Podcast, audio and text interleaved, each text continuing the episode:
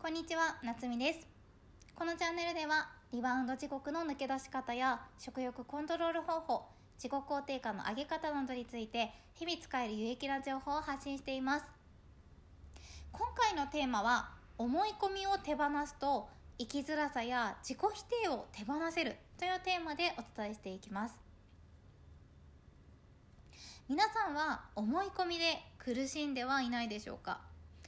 私自身食欲コントロールができなかった頃過食で悩んでいた頃生きづらさを抱えて毎日悩んでいた頃他人の些細な言葉に傷ついて私ってやっぱり価値ない人間なんだなと自分で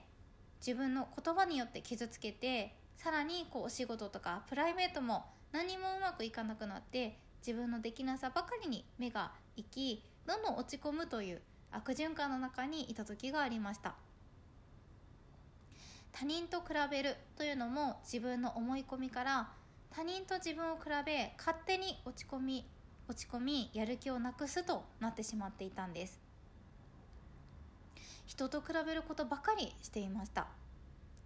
自分の思い込みをストップさせるにはまず自分の状態をしっかり受け止めてあげることから始めていくっていうのが大切なんですね。過去の私の状態はどんなだったかというと私なんて醜い。そんな風に勝手に自分で決めつけていました。その他は服のことを指摘されただけで私自身を否定された気持ちになっていました。他には褒め言葉もあったはずなのにネガティブな言葉しか受け入れていませんでした。他には一度過食してしまったらもう今日は何もかもダメだと思ってしまっていました。他には自分には価値がないそんな誤った価値観を持ってしまっていました。こんな思い込みを持っていたらそれは辛くて仕方ないですよね。私自身も今こうして過去の私の状態を改めてまとめてみると私頑張っていたなと自分を褒めたくなりました。ただこんな私でも変われたんです。だからこれを聞いてくださってもし生きづらさとか自己否定を抱えて辛くなっている方が聞いてくださっているとしたらあなたも絶対に変われます。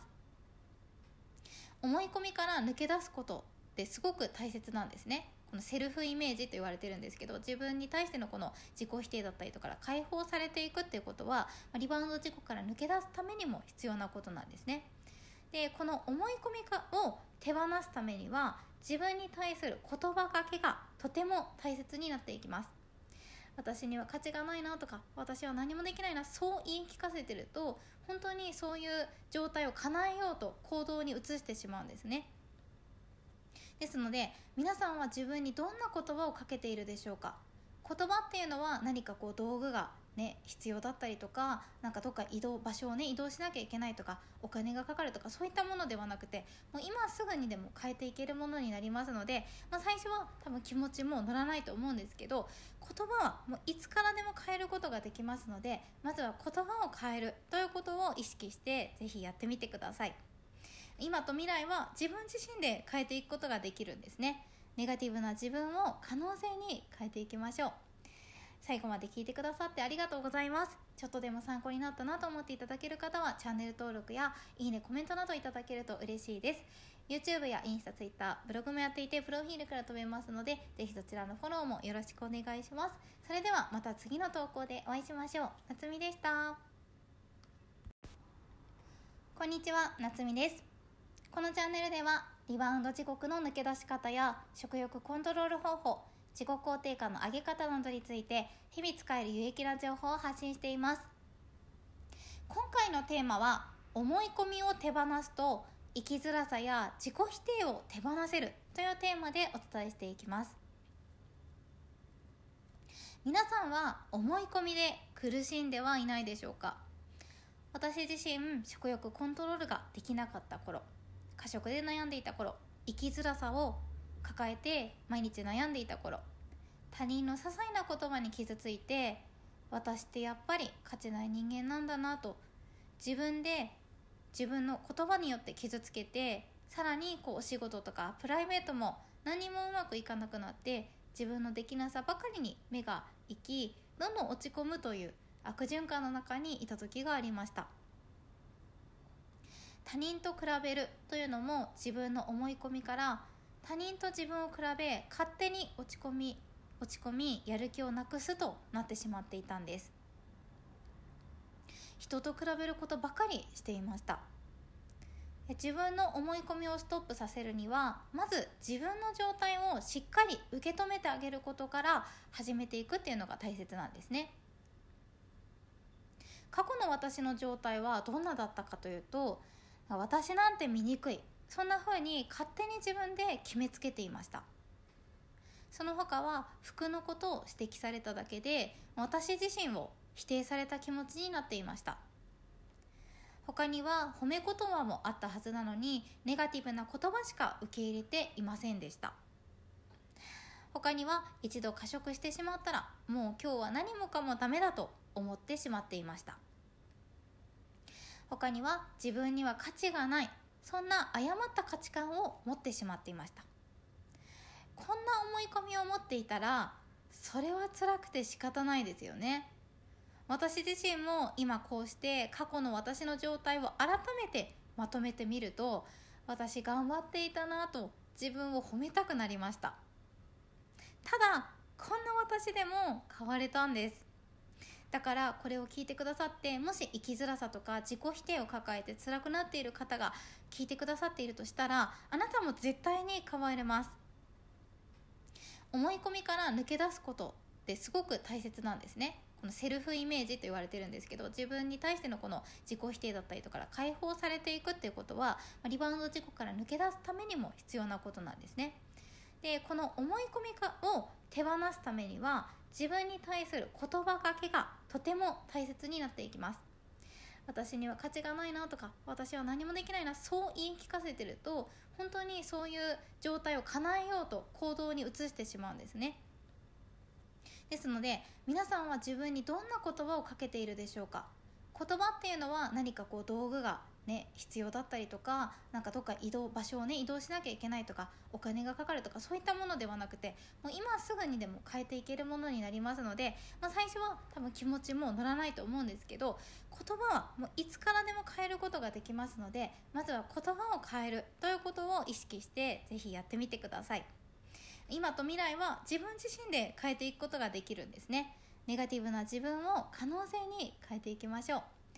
最後まで聞いてくださってありがとうございます。ちょっとでも参考になったなと思っていただける方はチャンネル登録やいいねコメントなどいただけると嬉しいです。YouTube やインスタ、Twitter、ブログもやっていてプロフィールから飛べますのでぜひそちらのフォローもよろしくお願いします。それではまた次の投稿でお会いしましょう。夏美でした。こんにちは夏美です。このチャンネルではリバウンド地獄の抜け出し方や食欲コントロール方法自己肯定感の上げ方などについて日々使える有益な情報を発信しています。今回のテーマはリバウンドを卒業するために一番大切なことというテーマでお伝えしていきます。ではいきなりズバリ言ってしまうんですがリバウンドを卒業するために一番大切なことはそれは自分の体の声がしっかりと聞けるようになることが大切なんです。一般的なあのダイエットっていうのは結構ね長く続けるっていうよりも2ヶ月で何キロとかっていうダイエットが結構多かったりしますよね。そのように一時的なダイエットではなくてダイエットを本気で卒業してリバウンド事故から抜け出すために一番大切なことなんですね。例えば何月までにマイナス1 0キロ達成しよう。そう決めて無理な食事制限とか無理な運動を続けて努力する。その行動をね移していることは素晴らしいことなんですがやはりどこかで心も体も悲鳴を上げてしまうんですね。こうやって辛くても我慢しているとストレスがたまりますよね。ストレスがたまることによってストレスホルモンであるコルチゾールというストレスホルモンが分泌されます。でコルチゾールが分泌されることによって食欲を抑えてくれるセロトニンと言われるあの幸せホルモンが減ってしまうんですね。その結果食欲がアップしてしまいます。その他にも脂肪の合成を促進させたりとかあとはインスリンを過剰に分泌させてしまうんです。その結果体脂肪が増えやすくなってしまうんです。このようにせっかく頑張って無理な食事制限をして辛い運動をして頑張って我慢したダイエットのはずなのにストレスが溜まってコルチゾールが分泌されることによって結果的に太ってしまう。そんなことにつながってしまうんですね。ではどうすればいいのでしょうか？それをお伝えしていきたいですが頑張り続けるのではなくてリラックスする時間を作ってあげたり美味しく味わってご飯を食べたりそして疲れる前に休むということが大切なんですね。あー疲れたなと。そんな風に疲れに気づいた時にはちょっと遅いんですね。気づく前からストレスケアをしていくっていうことがポイントになります。で世の中に食べてはいけない食べ物っていうのは何一つありません。根性で頑張るダイエットではなくて常に自分の心と体の声を聞く訓練をしていきましょう。私が食欲コントロールができなくて悩んでいた頃には本当は何が食べたいとか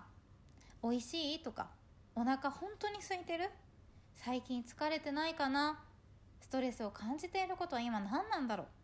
そんな言葉を自分自身にかけてあげることから始めていきました。皆さんは自分にどんな言葉をかけていることが多いですか？よかったらぜひコメントで教えてください。それでは最後までご視聴いただきありがとうございます。ちょっとでも参考になったなと思っていただける方はチャンネル登録やいいねコメントなどいただけると嬉しいです。YouTube、インスタ、Twitter、ブログもやっていてプロフィールから飛べますのでぜひそちらのフォローもよろしくお願いします。それではまた明日の投稿でお会いしましょう。夏美でした。こんにちは夏美です。このチャンネルでは無理なダイエットの卒業方法やリバウンド地獄の抜け出し方自己肯定感の上げ方などについて日々使える有益な情報を発信しています。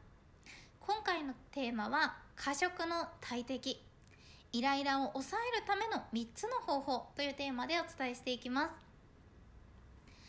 イライラやストレスが溜まってしまうとそれを発散するために食に走ってしまったり幸福度が下がったり笑顔になれなかったり人に優しくできなかったりこんなことってありますよね。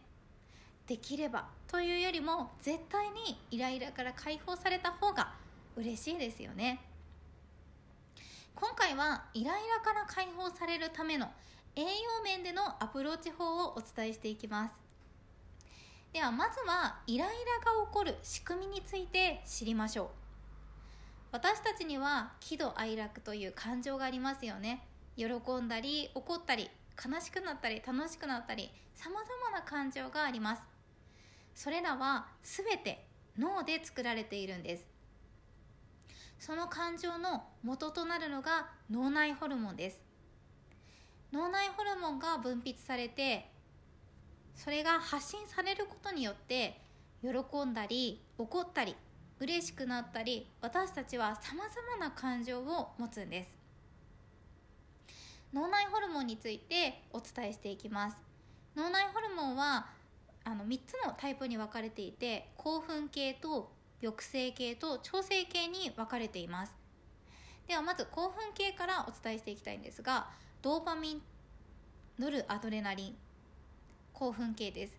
でこれはやる気とか元気の源そんな役割があります。抑制系である GABA です。こちらは気持ちをリラックスしてくれます。で調整系であるセロトニンです。セロトニンは幸福感や感情の安定の役割をしてくれます。これらのホルモンがバランスの取れた状態でいることで私たちはイライラから回避できて気分のいい状態でいられるんですね。バランスが取れなくてどれかが分泌されすぎてしまったり足りなかったりすることで精神的にも不安定な状態になってしまいます。この時にイライラした感情が起こるんです。ではイライラを抑えるための3つの方法栄養編をお伝えしていきます。1つ目の栄養素はビタミン C です。お仕事で嫌なことがあったり人から傷つけられる言葉を言われたそんな時気持ちをリセットする時におすすめの栄養素です。ビタミン C はストレスに対抗してくれて脳を活性化させてくれます。含まれる食材は赤ピーマンや黄色ピーマン菜の花やトマトかぼちゃ。ブロッコリーいちご緑茶さつまいもモロヘイヤカリフラワーゴーヤキャベツキウイ柿みかんなどに含まれます。2つ目のおすすめの栄養素はナイアシンです。だるいなとかやる気が起きないなそんな時におすすめの栄養素です。ナイアシンはやる気のビタミンとも言われるほどなんです。ナイアシンは感情をコントロールする脳内ホルモンの大切な材料になっています。で含まれる食材としてはカツオやマグロサバタラコ牛の赤身鶏胸肉エリンギ落花生などに含まれます。3つ目の栄養素はビタミン B6 です。少し人にこう責められただけでも落ち込んでしまったりとかずっと不安な気持ちが消えない。そんな時はビタミン B6 の不足が考えられます。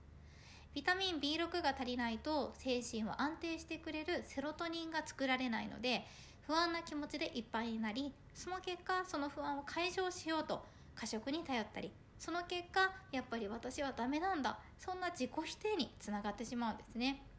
で不安な気持ちを抱きやすい方っていうのはストレスにも弱い方が多いです。ですのでストレスに対抗する栄養もお伝えしていきます。ストレスに対抗してくれる栄養素はタンパク質やビタミン C ファントテン酸。これらもぜひ意識してみてください。ではビタミン B6 が含まれる食材はマグロやカツオサンマバナナさつまいもかぼちゃなどによく含まれます。そしてパントテン酸は、えーと、牛豚鶏のレバー。そして鶏胸肉やシシャモアボカド納豆などにも含まれます。いかがでしたでしょうか？感情は脳で作られます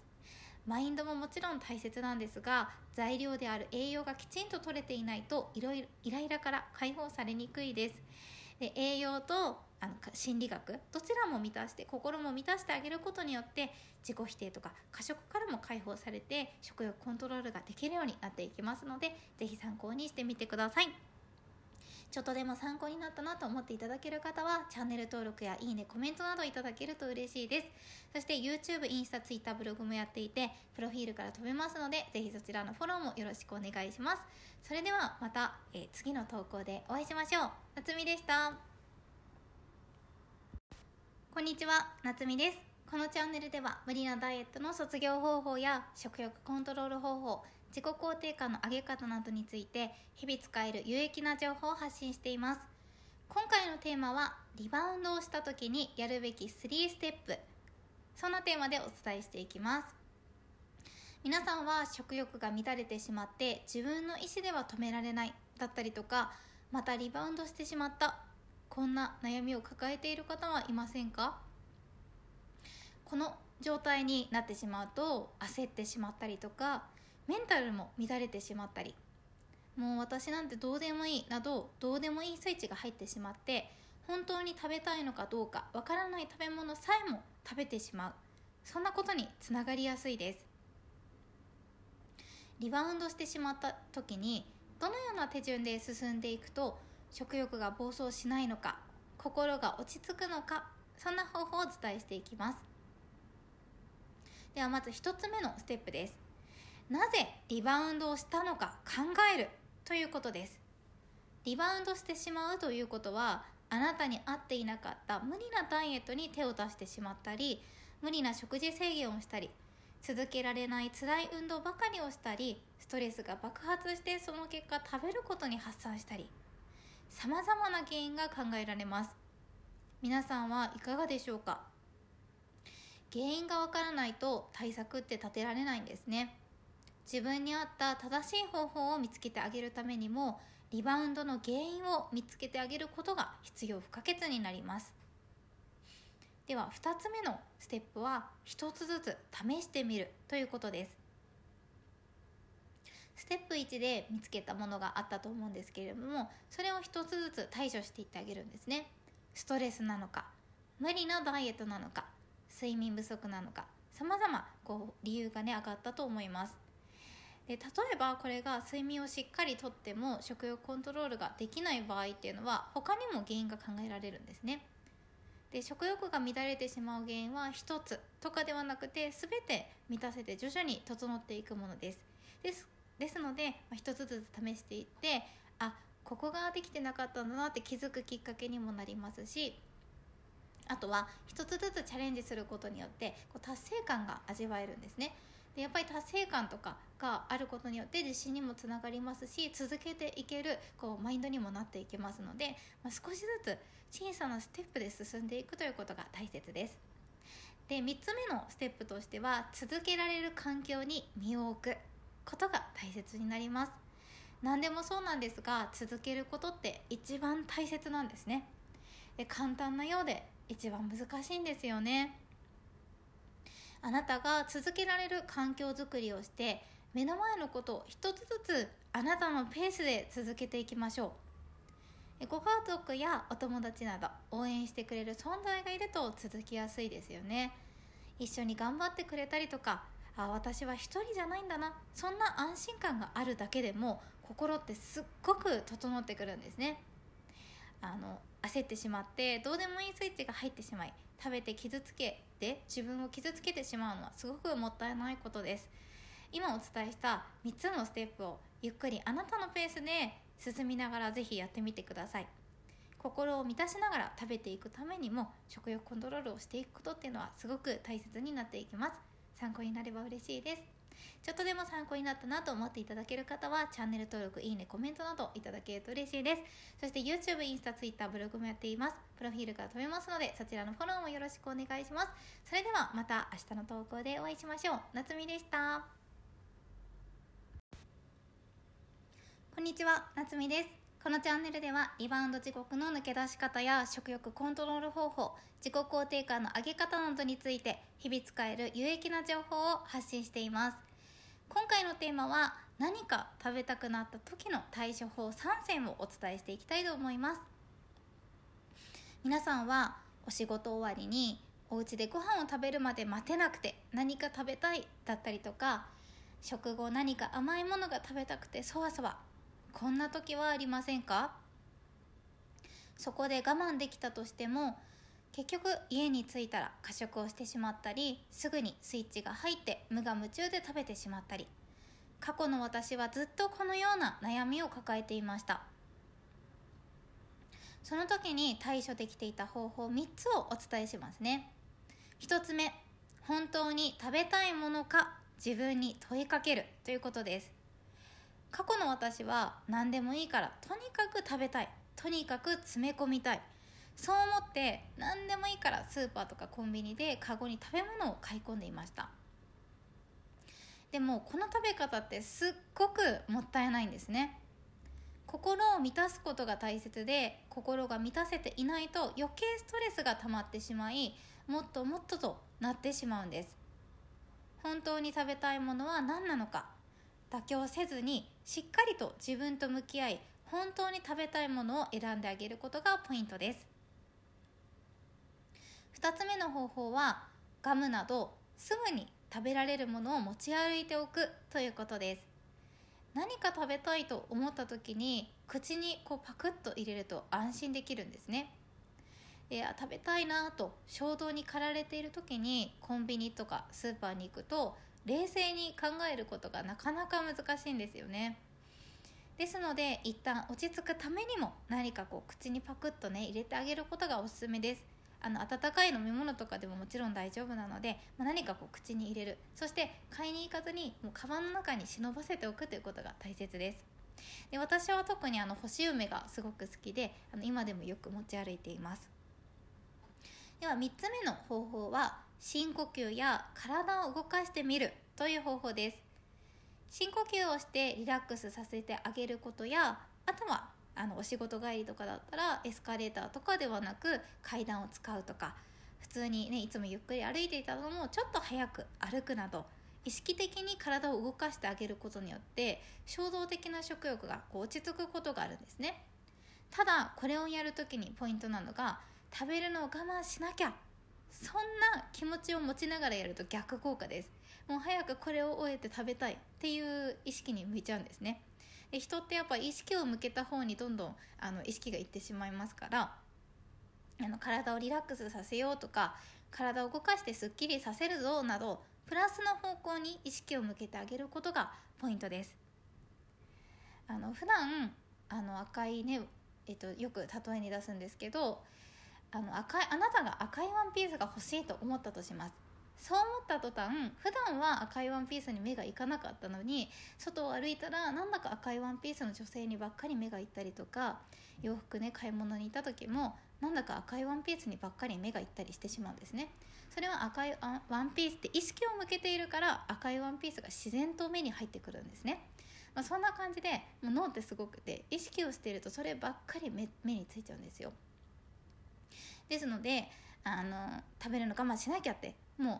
否定語も理解できないので我慢しなきゃと思ってれば思ってるほど食べることばっかりに意識が向きますので、まあ、体をリラックスさせようとか体をこう落ち着かせようとかねほっとさせようとかそういう風に意識を向けてみるのがあのおすすめですので是非やってみてください。それでは最後までご視聴いただきありがとうございました。ちょっとでも参考になったなと思っていただける方はチャンネル登録やいいねコメントなどいただけると嬉しいです。そして YouTube、インスタ、Twitter、ブログもやっていてプロフィールから飛べますので是非そちらのフォローもよろしくお願いします。それではまた次の投稿でお会いしましょう。夏美でした。こんにちは、夏美です。このチャンネルではリバウンド時刻の抜け出し方や自己肯定感の上げ方、食欲コントロール方法などについて日々使える有益な情報を発信しています。今回のテーマは過食をしたくなった時に食べると落ち着いた食べ物ベスト3をお伝えしていきたいと思います。過食スイッチがこう入った時に食べてあげることでこう食欲が落ち着いた食べ物を私もこう実感してしたことがあったのでそれをお伝えできればなと思っています。あくまでも私の落ち着いた食べ物ですので参考程度にしてみてください。基本的には自分の心の声を聞いて本当に食べたいものを食べる。これが大前提です。その上でこれを食べたらスイッチが入った時でも落ち着いたり心がリラックスできたものをお伝えしますね。では1つ目の食べ物です。おにぎりです。過食のスイッチが入るのは糖質不足やカロリー不足そしてセロトニン不足などさまざまな理由がありますがお米をしっかり噛んで食べてあげることによって糖質も補えますしさらによく噛むことができるので幸せホルモンであるセロトニンが分泌されます。セロトニンが分泌されることでストレスやイライラから回避することができて結果的に食に暴走しなくなります。さらにここにお味噌汁など温かい飲み物もプラスしてあげましょう。ここにも根菜類や野菜などを入れることでさらに噛むことができるので満足感もアップしていきます。では2つ目の食べ物はフルーツです。フルーツはビタミンも取れますし甘みもあり水分も多いので満足度がとっても高いんです。過去の私は過食スイッチが入る時ってスーパーとかコンビニでカゴにこう目にあの入った食べ物をとりあえずこうバンバンカゴに入れていたんですね。ですがある時気づいたんです。カゴに食べ物を入れているこの行為自体がストレス発散できていたなということに気づいたんですね。で過食克服にはステップがあるんですが進んでいくと過食してもいいから過食をする時に本当に食べたいものを選ぶという方法を実際にお客様にもお伝えしているんですね。でそのカゴに入れるものの中にフルーツも入れてみましょうとアドバイスをしたところ効果があるお客さんもたくさんいらっしゃって実際に過食の回数が減ったりとか過食を手放せて食コントロールにつながったというお客様があのとっても多いですですのでカゴに入れる食べカゴに入れる食べ物を体に負担のかからないものやご理想の自分が食べていたいなと思うものを入れてあげることをぜひ意識してみてください。では3つ目。3つ目は純ココアを飲むということです。え温かい飲み物って心もほっとしますよね。そのようにほっとする時間を意識的に作ってあげましょう。過食スイッチが入る時って呼吸も浅くなりますし心もざわついているし決してリラックスモードと言える状態ではないですよね。そんな時にリラックスする時間に切り替えるために私はよく純ココアを飲んでいました。甘くしたい時は蜂蜜を入れて甘くしたりそしてそのままこう苦いままでも飲んだりとかしていました。今でもあの大好きで純ココアをよく飲んでいます。あの本当におすすめです。ゆっくりと味わって自分と向き合う時間を作ってあげる。そんな時間を作ってみてください。いかがでしたでしょうか？もちろん過食で悩んでいた時は毎回必ずこの方法で過食対策できたわけではなく結果的に過食することもありました。ですが過食をする前に何か一つでも行動を挟んであげることでああ私にもできるんだなそんな風に自信にもつながりますしいきなり過食に行かなかった行動ができたことが素晴らしい克服の一歩なんです。できてないことに目を向けるのではなくできていることに目を向けてあげることが食欲コントロールできる大切なポイントの一つです。ぜひ皆さんそこを意識してみてください。ということで最後まで聞いてくれてありがとうございました。少しでも参考になったなと思っていただける方はチャンネル登録やいいねコメントなどいただけると嬉しいです。YouTube、インスタ、Twitter、ブログもやっています。えー、よかったらプロフィールから飛べますのでぜひそちらのフォローもよろしくお願いします。それではまた次の投稿でお会いしましょう。夏美でした。こんにちは夏美です。このチャンネルでは無理なダイエットの卒業方法やリバウンド時刻の抜け出し方自己肯定感の上げ方などについて日々使える有益な情報を発信しています。今回のテーマは不安による過食を解消する方法3選をお伝えしていきたいと思います。過食になってしまう原因は様々ですが不安な気持ちから過食をしてしまう。そんな方も多いのではないでしょうか。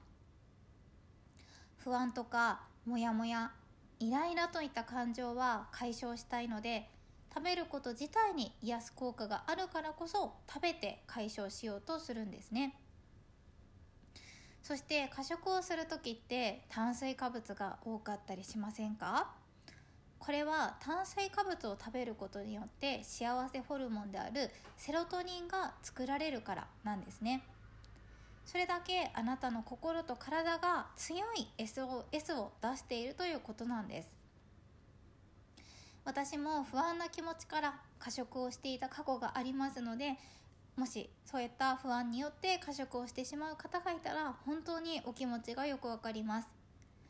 ですが今では不安が襲ってきても過食に頼らなくても大丈夫になりました。ではどうやって不安による過食を手放せたのかポイントを3つお伝えしていきたいと思います。1つ目のポイントは不安を紙に書き出すという方法です。頭の中で漠然と不安を抱えるよりも紙に書いて見える化してあげることによって自分を客観的に見ることができるようになります。そして紙を見て口に出してみましょう。私は〇〇が不安なんだね。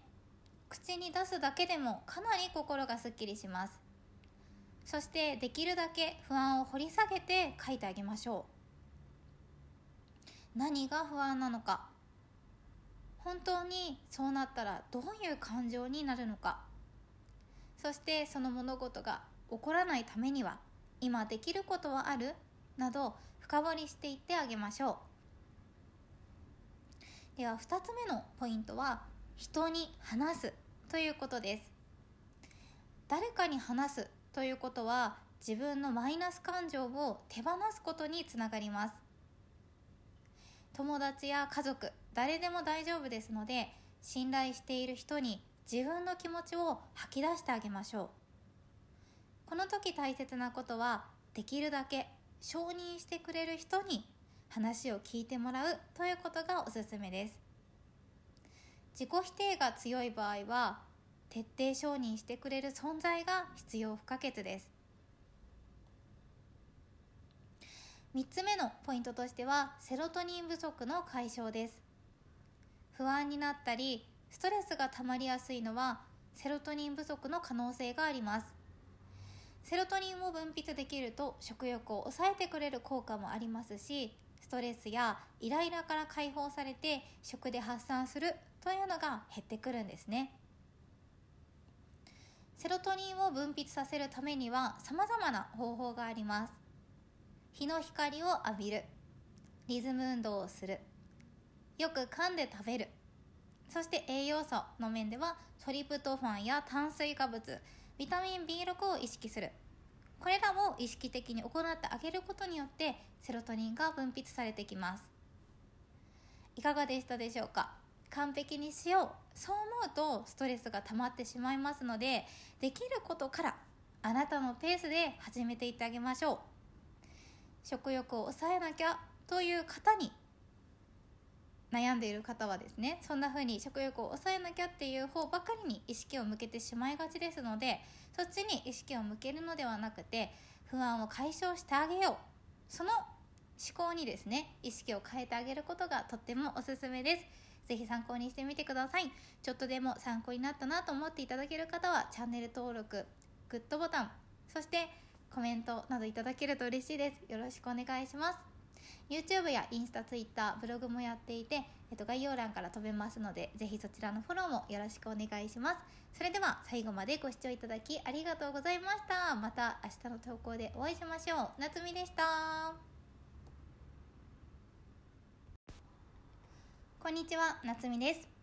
このチャンネルではリバウンド時刻の抜け出し方や食欲コントロール方法自己肯定感の上げ方などについて日々使える有益な情報を発信しています。今回のテーマは思い込みを手放すと生きづらさや自己否定を手放せるというテーマでお伝えしていきます。皆さんは思い込みで苦しんではいないでしょうか？私自身食欲コントロールができなかった頃過食で悩んでいた頃生きづらさを抱えて毎日悩んでいた頃他人の些細な言葉に傷ついて私ってやっぱり価値ない人間なんだなと自分で自分の言葉によって傷つけてさらにこうお仕事とかプライベートも何もうまくいかなくなって自分のできなさばかりに目が行きどんどん落ち込むという悪循環の中にいた時がありました。他人と比べるというのも自分の思い込みから他人と自分を比べ勝手に落ち込み落ち込みやる気をなくすとなってしまっていたんです。人と比べることばかりしていました。自分の思い込みをストップさせるにはまず自分の状態をしっかり受け止めてあげることから始めていくっていうのが大切なんですね。過去の私の状態はどんなだったかというと私なんて醜い。そんな風に勝手に自分で決めつけていました。その他は服のことを指摘されただけで私自身を否定された気持ちになっていました。他には褒め言葉もあったはずなのにネガティブな言葉しか受け入れていませんでした。他には一度過食してしまったらもう今日は何もかもダメだと思ってしまっていました。他には自分には価値がないそんな誤った価値観を持ってしまっていました。こんな思い込みを持っていたらそれは辛くて仕方ないですよね。私自身も今こうして過去の私の状態を改めてまとめてみると私頑張っていたなと自分を褒めたくなりました。ただこんな私でも変われたんです。だからこれを聞いてくださってもし生きづらさとか自己否定を抱えて辛くなっている方が聞いてくださっているとしたらあなたも絶対に変われます。思い込みから抜け出すことってすごく大切なんですね。このセルフイメージと言われてるんですけど自分に対してのこの自己否定だったりとか解放されていくっていうことはリバウンド事故から抜け出すためにも必要なことなんですね。でこの思い込みかを手放すためには自分に対する言葉がけがとても大切になっていきます。私には価値がないなとか私は何もできないなそう言い聞かせてると本当にそういう状態を叶えようと行動に移してしまうんですね。ですので皆さんは自分にどんな言葉をかけているでしょうか。